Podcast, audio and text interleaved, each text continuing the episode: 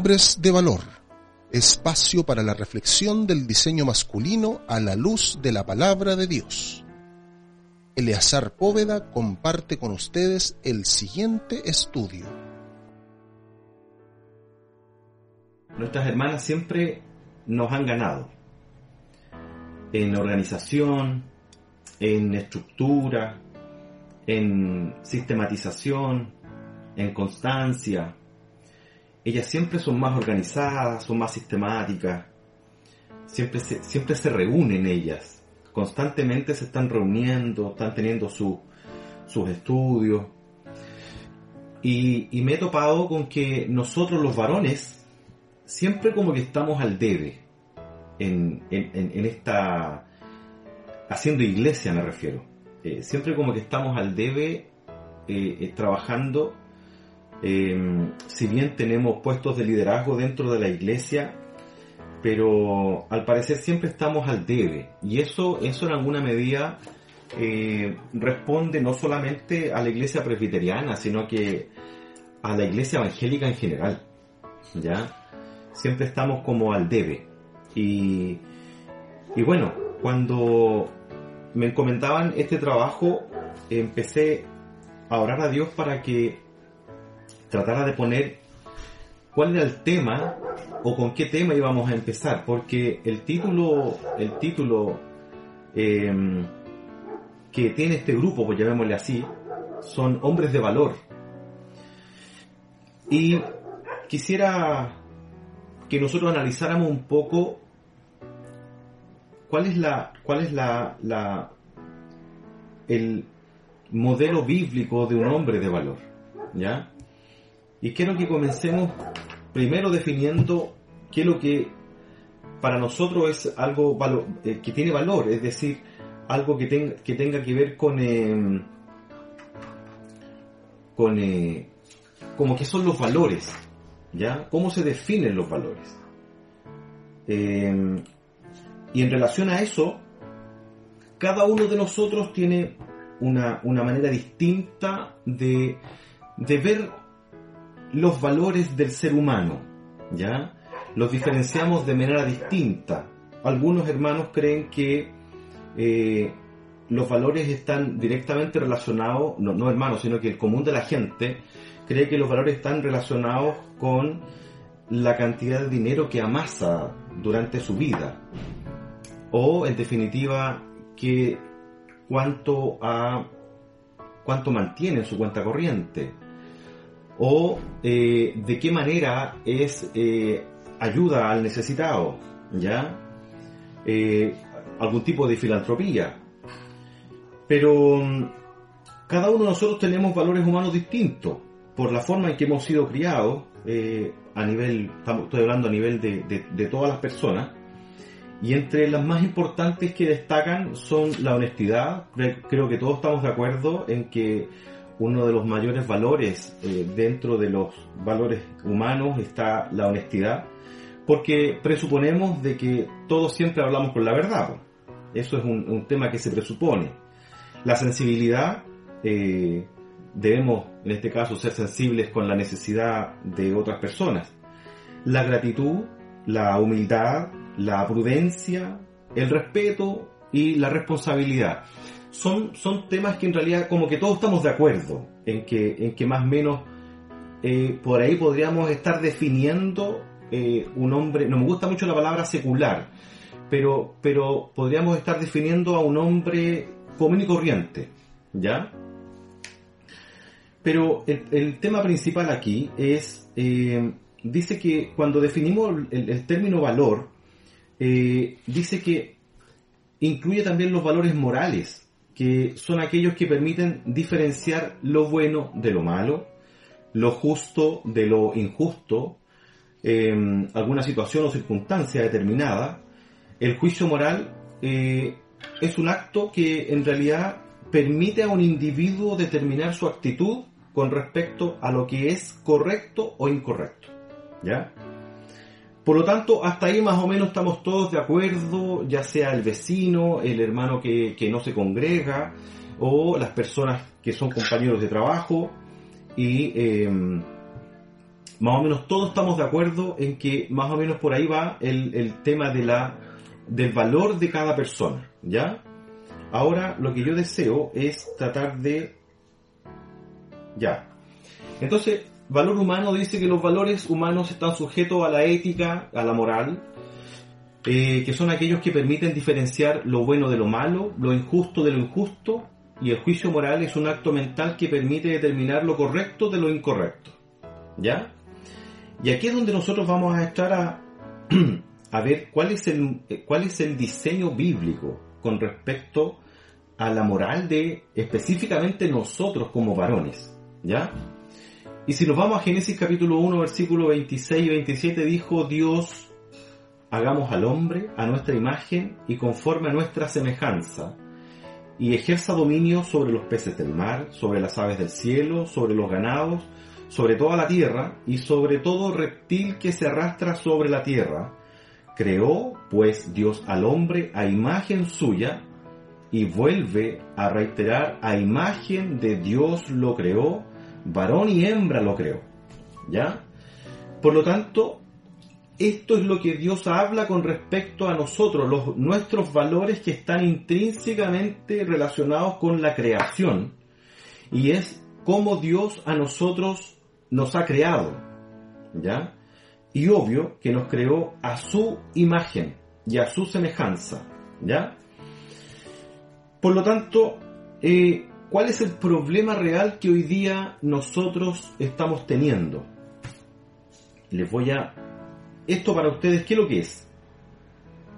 ¿Quién, puede eh, definir la marca de este vehículo? Es un Ferrari, ¿no es cierto? Entonces, bueno, nosotros como varones somos, estamos, estamos relacionados con estos modelos así porque nos hacen zapatear de repente el corazón, como que un, sueño imposible.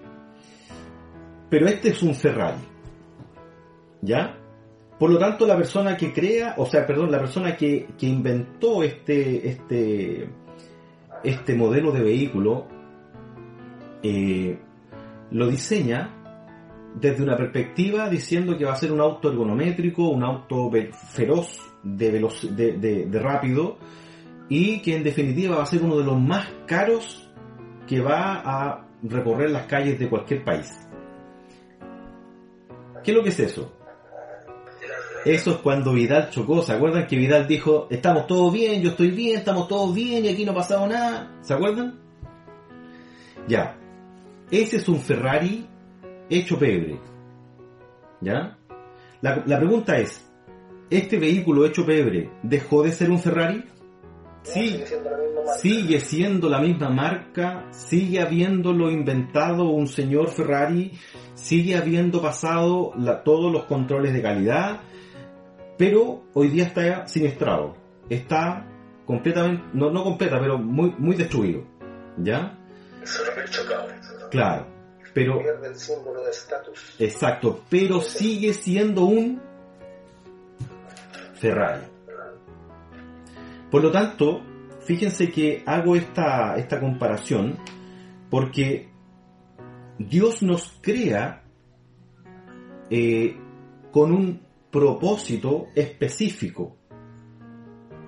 Y la caída del ser humano, la caída del hombre, arruinó toda la creación.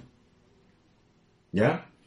Y si nos vamos a Génesis, eh, el capítulo 3, el NBI dice, la serpiente era más astuta que todos los animales del campo que Dios el Señor había hecho. Así que le preguntó a la mujer, ¿es verdad que Dios le dijo que no comieran? Ah, perdón, voy a, voy a detenerme acá. Dice, la serpiente era más astuta que todos los animales del campo que Dios el Señor le había hecho, o que había hecho. Así le preguntó a la mujer, así que le preguntó a la mujer, ¿es verdad que Dios le dijo que no comieran de ningún árbol del jardín? ¿Mm? Entonces, eh, vamos, vamos a ver aquí, vamos a descubrir por qué la serpiente se dirige a la mujer y no habla con, con Adán. ¿Ya? Dice, podemos comer del fruto de todos los... Mire lo que responde la mujer. Podemos comer del fruto de todos los árboles, respondió la mujer. Pero en cuanto al fruto del árbol que está en medio del jardín, Dios nos ha dicho no coman de ese árbol ni lo toquen, de lo contrario morirán. Tenía clarito perfectamente, eh, llamémosle la ortodoxia, la tenía súper clara, ¿ya? Pero la serpiente le dijo a la mujer, no es cierto, no van a morir. Dios sabe muy bien que cuando coman de ese árbol se les abrirán los ojos y llegarán a ser como Dios, conocedores del bien y del mal. Entonces, aquí hermanos vamos a ver nosotros de que cuando Dios nos crea en Génesis capítulo 1, eh, nos crea de una manera perfecta, nos crea de una manera eh, donde estaba todo en armonía, estaba el primer matrimonio de la, de, la vida, de la historia del ser humano, estaba situado en un entorno libre de pecado, ¿ya? En completa paz y armonía con la creación y es más, con ellos mismos. Estaban en completa armonía con ellos mismos. Ese fue el modelo que, el Señor nos, nos por, por, el, el modelo por el cual nos crea, para tener una completa armonía con la naturaleza y entre nosotros mismos. ¿Ya? No dejando de lado de que Adán y Eva fueron el primer matrimonio, el modelo de matrimonio que Dios instauró y dejó para nosotros. ¿Ya? Entonces, Adán y su esposa Eva tenían muy clara la instrucción que Dios les había dado, es decir, una ortodoxia absolutamente correcta. ¿Ya? Pero entre medio aparece un antagonista, en esta linda historia aparece una serpiente, Satanás mismo, y aborda a la mujer y le dice a la mujer, eh, ¿es verdad que Dios les dijo que no comieran de ningún árbol del jardín? Mire con la pregunta que entra la serpiente. ¿Es verdad que Dios les dijo que no comieran de ningún árbol del jardín? Y la mujer responde, podemos comer del fruto de todos los árboles. Pero en cuanto al fruto del árbol que está en medio del jardín, Dios nos ha dicho que no coman. Nos ha dicho no coman de ese árbol ni lo toquen, de lo contrario morirán. Por lo tanto, tenían clarito ellos cuál era la instrucción que Dios les había dejado para no morir. Ahora, fíjense la sutileza de la serpiente. Dice, no, no es cierto. No es cierto que van a morir. Dios sabe muy bien que cuando coman de ese árbol se le abrirán los ojos. Entonces, aquí hermanos entramos a, una, a, un, a, un, a un problema que hemos tenido hasta el día de hoy. Porque cuando cae Adán, cae, eh, cae la creación, eh, cayeron federativamente. El primer punto de nuestro, de las cinco, los cinco puntos del calvinismo es el depravación total. ¿Ya? Y, caída eh, de, toda la creación, cayó, cayó de, en pecado, por lo tanto, pero fíjense por qué cae. Cuando sucede esto, esta fue la mentira que eh, empezó una espiral descendente de pecado y de muerte. Estas palabras fueron pronunciadas por Satanás, siendo el mismo Satanás que se les aparece y les habla por medio de la serpiente y les dice que no es cierto. Eh, y queremos parafrasear esto, hermano, diciendo, eh, ¿cuántas veces hemos escuchado a, Satanás por distintas partes diciendo, no, no es cierto, no, no, es cierto, no es cierto que les va a suceder esto, no es cierto que le va a suceder esto otro. Eh, esta mentira empezó, hermanos, eh, comenzó como una, una, una espiral descendente. y en lugar de perfección absoluta, eh, comienza ahora una debacle.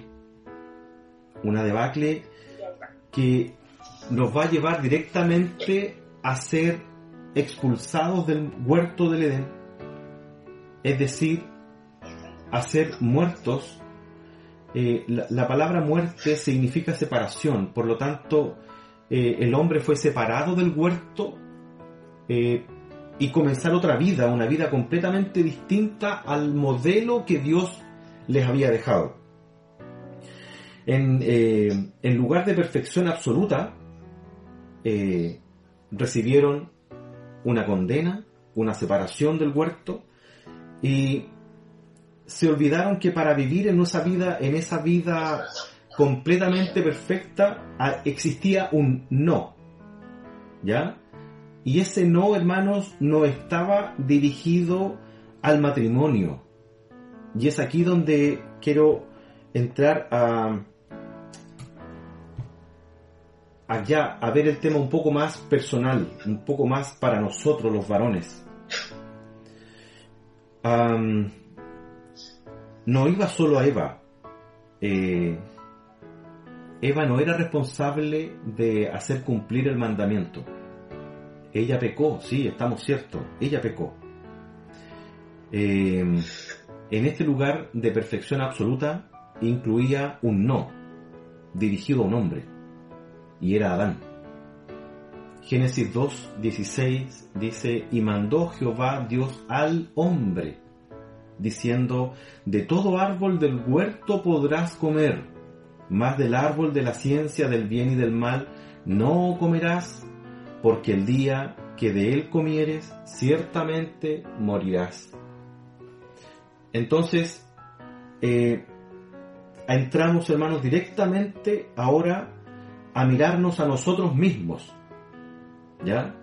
Dios le entregó una responsabilidad a Adán de cuidar y de velar por la instrucción que le había dado para su esposa. Pero resulta, hermanos, que cuando hablamos de la mayordomía de varones, varones, hombres de valor de, la escritura, eh, vamos a encontrar de que eh, nos había dado ese lugar exclusivamente, le dio ese, lugar exclusivamente y le dijo, este lugar es tuyo, administralo, disfruta de todo lo que hay aquí. ¿Ah? Todo es agradable a la vista, incluyendo Eva, todos los frutos son deliciosos, pero mantente lejos, mantente lejos de este árbol. Esa es tu única responsabilidad. Em, donde Adán, ¿dónde estaba Adán? La pregunta que me salta analizando este tema, cuando vemos a la serpiente acercarse a la mujer en el versículo que leíamos anteriormente y decía, la serpiente era más astuta que todos los animales del campo. Y aquí podemos ver, hermanos, que eh, el pecado cuando se nos presenta a nosotros directamente, no se presenta como pecado, abiertamente. Siempre se presenta con una sutileza extraordinaria. Eh, se presenta de manera muy, muy apoteósica, con muchas luces, pero simplemente lo que es es pecado y lo, que, y lo que desea el pecado es sacar nuestra atención de donde debemos tenerla. Fíjense que la serpiente aborda a la mujer y le dice, ¿es verdad que Dios dijo? Y esta pregunta, hermanos, eh, eh, en la NBI dice, ¿con que Dios ha dicho? Esa, esa pregunta a nosotros los varones nos ha perseguido desde el inicio. ¿Con que Dios ha dicho? ¿Estás seguro que Dios lo dijo? Entonces, cuando vemos que Satanás aborda a la mujer, viene una pregunta muy precisa. ¿Dónde estaba Adán? ¿Ah? ¿Dónde estaba Adán cuando Eva, cuando eh, Eva le habló a la serpiente? ¿Ustedes se imaginan dónde pudo haber estado Adán cuando la serpiente estaba hablando con Eva? Si la instrucción que de, de cuidar el árbol, de no comer de ese fruto, no era para Eva, era para Adán. Pero se asoma a la serpiente, habla con Eva, aborda a Eva, despierta con sutileza, despierta la, la, dice que el fruto era agradable a los ojos. Entonces, ¿dónde estaba Adán en ese momento? ¿Estaba cuidando de la instrucción que Dios le había dado? Entonces, estaba atento y ocupado que se cumpliera lo que Dios le había pedido. Estaba pastoreando el corazón de su esposa para que no respondiera lo, o no accediera a los, a los caprichos o a la tentación misma de Satanás de que pequen contra Dios. A mí me llama poderosamente la atención que sin eh, eh, demonizar a Adán, mediante el Evangelio nosotros vamos descubriendo cuáles son las verdades absolutas y bíblicas con respecto a distintos temas. Y hoy día entiendo que el gnosticismo, el panteísmo, no se presenta de manera directa, confrontacional. Es una cuestión más que envuelve, que, que, que sí podríamos estar de acuerdo. No olvidemos que hoy día el Papa eh, está constantemente tratando de armar todo un, eh, unir todas las religiones eh, a, un mundo carismático y, y, está esa es su misión, es, eso es lo que tomó él con las dos manos y, está trabajando en ellos constantemente, se ha reunido con líderes musulmanes, con líderes chiitas, eh, con líderes del judaizante, ha ido a la India, tratando de armar todo un, un, un, una idea eh, eh, que, que, se confabulen todas las religiones en una sola, que se unan todas las religiones en una sola, ¿ya? Entonces, cuando uno ve que Satanás es tan sutil, la única opción que yo tengo hoy día como eh, hijo de Dios es estar sujeto a las verdades absolutas de la Escritura. En la, en, la Escritura no hay verdades a medias. En la Escritura hay verdad o mentira acá estamos viendo que Satanás aborda a, la, a, Eva y le dice, ¿es cierto que Dios dijo eso? No, después dice, no es cierto. Lo que sí ustedes van a ser igual a Dios. Entonces está poniendo con sutileza una mentira sobre una verdad absoluta. Y ambos creen esa sutileza y creen esa mentira como una verdad. Entonces, siendo ellos seducidos por la sutileza y la tentación de una mentira, hoy día estamos siendo completamente caídos, ¿ya? Fíjense que el capítulo 6 de la Confesión de Fe de Westminster dice, siendo ellos el tronco de la raza humana, la culpa de este pecado nos fue imputado completa y absolutamente. Una de las mentiras más grandes que Satanás nos ha hecho creer desde el principio es que seremos igual a Dios. El panteísmo lo que nos, nos predica son este espiral descendente. Fíjense que esto se da en todas las religiones que son panteístas, gnosticistas, eh, esto es el yoga, el, el, el, el budismo. Es una espiral descendente. Fíjense la figura, una espiral descendente que nos arraiga a la tierra, nos lleva a la tierra. Y fíjense que el Evangelio es una espiral ascendente que nos lleva a la gloria de Dios. Entonces, el panteísmo y el gnosticismo lo que nos están tratando de predicar hoy día es eh, todos somos dioses, si da lo mismo en realidad donde vayas tú o donde vaya yo, si aquí todos estamos adorando al mismo Dios días atrás tenía una clase con los hermanos del seminario y, hablábamos del, judaísmo. Y el judaísmo eh, es una cuestión que ellos creen que el, Antiguo Testamento está inspirado completamente, pero no así el Nuevo Testamento, y creen que nosotros los cristianos eh, somos unos herejes y somos y adoramos a un estafador, adoramos a un, a un, a un Mesías falso. Entonces, eh, este espiral descendente Hoy día vemos nosotros en, estas culturas indígenas, mapuches y toda, eh, todas las culturas indígenas adoran, adoran eh, la tierra, la Pachamama, eh, y, en todas volvemos a ver la misma figura, este espiral descendente que nos arraigan a la tierra y que cuando los niños son pequeños, fíjense que Samuel cuando estaba pequeño los, sacaban a los patios a abrazar los árboles, porque abrazaban al Dios de la tierra enseñándole panteísmo. Entonces, eh, cuando Satanás, por A, B, C, D motivo, con distintas ideologías que hoy día están saliendo, nos quita nuestra atención de Dios y distrae nuestra atención a cualquier cosa menos a Dios, despreocupamos lo que principalmente nosotros tenemos como obligación, como instrucción, como mandamiento, que es el tiempo con nuestras esposas, el tiempo con nuestras familias, el tiempo con nuestros hijos, el, el, pastorear el corazón de nuestra esposa, el pastorear el corazón de nuestros hijos, el adoctrinar a nuestros hijos. Fíjense que hoy día esta nueva ideología de género lo que nos quiere quitar de las manos es el adoctrinamiento de nuestros hijos. Ellos encuentran que está malo, que el Estado debiera adoctrinar a nuestros hijos.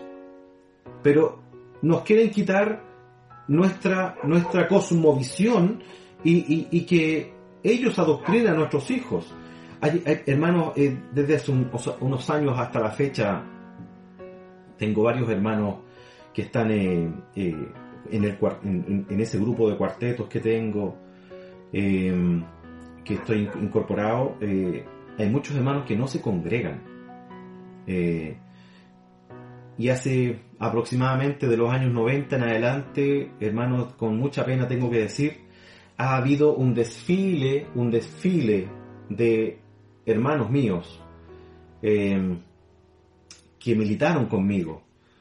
Eh, un desfile de hermanos míos hacia dejando la fe, dejando el Evangelio. Hoy día sus hijos eh, no quieren nada con el Evangelio, eh, lo encuentran algo mediocre, para gente mediocre. Eh, hemos dejado de pastorear nuestras familias, hermanos. Hemos dejado de adoctrinar a nuestros hijos. Hemos puesto atención en, cualquier otras cosas importantes por lo demás. Pero hemos perdido de vista el objetivo, hermano, el objetivo de, de como hombre de valor, de, tener una responsabilidad frente a las inquietudes de nuestra esposa, frente a las inquietudes de nuestros hijos. Hermanos, si nosotros perdemos de poder adoctrinar a nuestros hijos, llevar el Evangelio a nuestros hijos, otros lo van a hacer. Un hermano decía, yo no me preocupo de no, de, ¿para qué les voy a hablar de la Biblia? Total lo hacen en la iglesia. Es como redundar. Y desde hace muchos años ya hemos dejado eh, federativamente, hermanos, ¿ah? que se entienda que es federativamente, es decir, a nivel de pueblo evangélico, a nivel de hijos de Dios. Yo recuerdo que mi papá nos sentaba muy pocas veces a, hablar de la Biblia en la mesa. ¿ah? Eh, era más mi mamá la que, la que hacía ese trabajo. Eh, y ya después con los años ya se perdió eso. Entonces, hoy día hay otras prioridades. Y, es por eso que cuando hablamos de, de, hombres de valor parados frente a la cruz del Señor, a la cruz de Cristo, tenemos ciertas responsabilidades, tenemos ciertas obligaciones y, es un trabajo que tenemos que hacer. Eh, derechamente, eh, cuando se termina el día, podemos decir derechamente que pusimos atención o pusimos oídos a, los requerimientos de nuestros hijos? O a mí me ha pasado, hermano, derechamente, a mí me ha pasado que ando con el, trabajo en, alguna, en algún minuto me, sobrepasó, tenía poco tiempo para los niños, poco tiempo para Margarita, y andaba corriendo y entrando y saliendo, pero, pero es necesario eh, buscar un minuto, buscar un tiempo, porque si nosotros no lo hacemos, otros lo van a hacer. El televisor, o las amigas, o, quizás cualquier otra persona va a tomar el rol que nosotros debemos tener frente a nuestra familia. Si nosotros no educamos a nuestros hijos a la luz de su palabra, otra persona lo va a hacer. No es que no se esté educando. El niño no, el niño no se deja de educar. El niño se sigue educando, pero hay otras cosas que lo empiezan a educar. Cuando usted deja de educar, hay otras personas que lo educan. Hasta el mismo televisor, el mismo internet.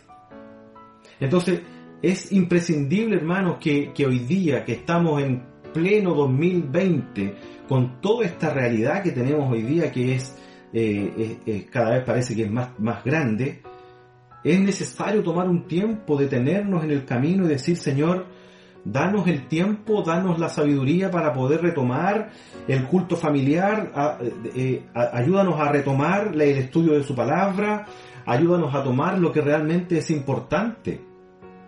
Porque si no, otro hermano lo va a hacer, otra persona lo va a hacer. Una vez que fue sorprendido eh, Adán, si nos vamos a, seguimos con, con, el tema, una vez que fue sorprendido Adán, nos vamos a Génesis capítulo 3, versículo 8 al 13. Dice, y cuando el día comenzó a refrescar, el hombre y la mujer oyeron a Dios y el Señor andaba recorriendo el jardín entonces corrieron a esconderse entre los árboles, corrieron a esconderse entre los árboles, para que Dios no los viera.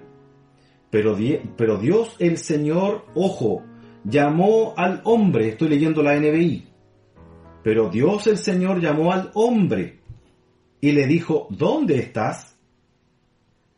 El hombre contestó, escuché que andabas por el jardín y tuve miedo, porque estoy desnudo y me escondí. ¿Y quién te dijo que estabas desnudo? preguntó Dios. ¿Acaso has comido del fruto del árbol que yo te prohibí comer? Él respondió, fíjense la respuesta, la mujer que tú me diste por compañera me dio ese fruto y yo comí. Es decir, fui una víctima de tu creación. Él no se está echando la culpa a él, ni tampoco le está echando la culpa a la Eva. Derechamente, Adán está diciendo, tú eres el responsable de haberme hecho esta mujer. Entonces, Dios el Señor le preguntó a la mujer, ¿qué has hecho? ¿Qué es lo que has hecho? Y la mujer responde, la serpiente que me engañó y comí. Es decir, ambos, ¿quién creó a la serpiente si no fue Dios? Es decir, ambos responsabilizan la, su pecado primero a Dios. Es decir, de ahí viene el concepto más profundo de depravación total y de caída y eh, que habla Calvino. Dice que hicimos responsables de nuestras propias concupiscencias a Dios mismo. Es decir, todos son responsables de que yo pecara menos yo. Fíjense que Timoteo, en 1 Timoteo, capítulo 13, versículo 14, dice, porque primero fue formado Adán y Eva después. vuelvo a leer la NBI. Además, no fue Adán el engañado, dice, eh, dice Pablo a Timoteo. Adán no fue el engañado, sino la mujer. Y ella, a su vez, engañada, incurrió en pecado. Es decir, Adán nunca fue engañado, porque él sabía perfectamente cuál era su instrucción, cómo debía velar por eso y de qué manera debía hacerlo, porque al momento en que Eva le pone el fruto, él sabía perfectamente que al morder ese fruto ya estaba pecando, ya se iba a morir, pero de igual manera lo hizo. Entonces cuando Dios lo sorprende, él se encuentra desnudo y le echa la culpa a Dios y le dice, no lo dice con estas palabras, pero dice, la mujer que tú me diste, por compañera, me dio ese fruto y lo comí. Entonces, cuando hablamos, hermanos, de la depravación, estamos hablando que es una depravación total. Hemos dejado de hacer nuestro trabajo de pastores de nuestra familia, pastores de nuestros hijos, sacerdotes de nuestro hogar, sacerdotes de llevar el mensaje, de llevar el evangelio a nuestros hijos, a nuestras familias, a nuestras esposas, a nuestros nietos. Hemos dejado de hacer ese trabajo. Lo han hecho otras personas a lo mejor con un poco más de deficiencia, a lo mejor mejor. Pero nosotros como sacerdotes hemos dejado de hacer esta labor.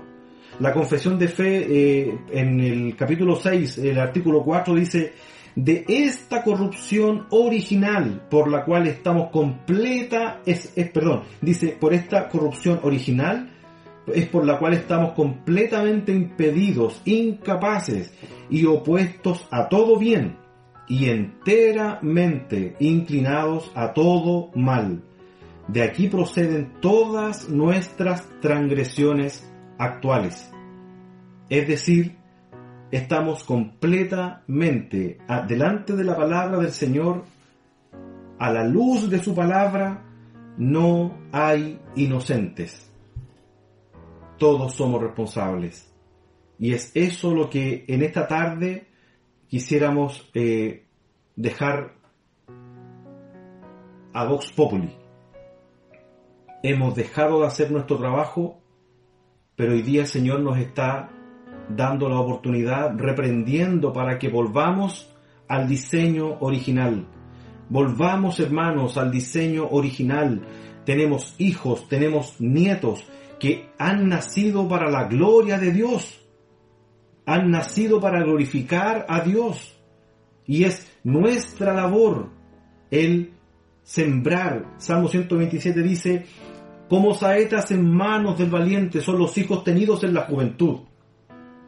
Es decir, apuntarlos hasta donde me den las fuerzas. Porque también el salmista nos recuerda de que instruyendo a nuestro niño, a nuestros hijos, eh, nunca se van a apartar del camino del Señor. En Santiago capítulo 1, versículo 19 dice, esposos, amen a sus esposas, así como Cristo amó, así como Cristo amó a la iglesia y entregó su vida por ella. Cristo murió para hacer que la iglesia fuera declarada santa, purificándola con el lavamiento del agua, y, y en un pronunciamiento suyo para presentársela a sí mismo como una novia, llena de esplendor y belleza. Cristo murió para que la iglesia fuera pura, sin mancha, sin arruga, ni nada semejanza. El esposo termina diciendo em, el, versículo, el, el versículo 20, el esposo debe amar a su esposa así como ama a su propio cuerpo, y el que ama a su esposa se ama a sí mismo. Por lo tanto, Dios nos crea para poder amarnos, para poder adoctrinarnos unos a otros. Pero el trabajo del adoctrinamiento de nuestros hijos, de nuestra familia, de velar por ellos, es nuestro. Hermanos, termino diciendo, esfuérzate y sé valiente, dice Deuteronomios. Cobra ánimo. No temáis, ni tengáis miedo de ellos, porque Jehová tu Dios es el que va contigo. No te dejará ni te desamparará. Y a Josué le dijo, mira que te mando que te esfuerces y seas valiente. No temas ni desmayes, porque Jehová tu Dios estará contigo en donde quiera que vayas. Esos son los versículos hoy día, hermanos, donde nos vamos a apoyar para poder decir cuál es mi trabajo, para poder tomar esto con las dos manos y bueno, ver la forma de cómo revertimos el tiempo que hemos perdido. Y lo digo hermanos porque también, eh, eh, como dice el profeta, he sido medido, he sido pesado y he sido encontrado deficiente.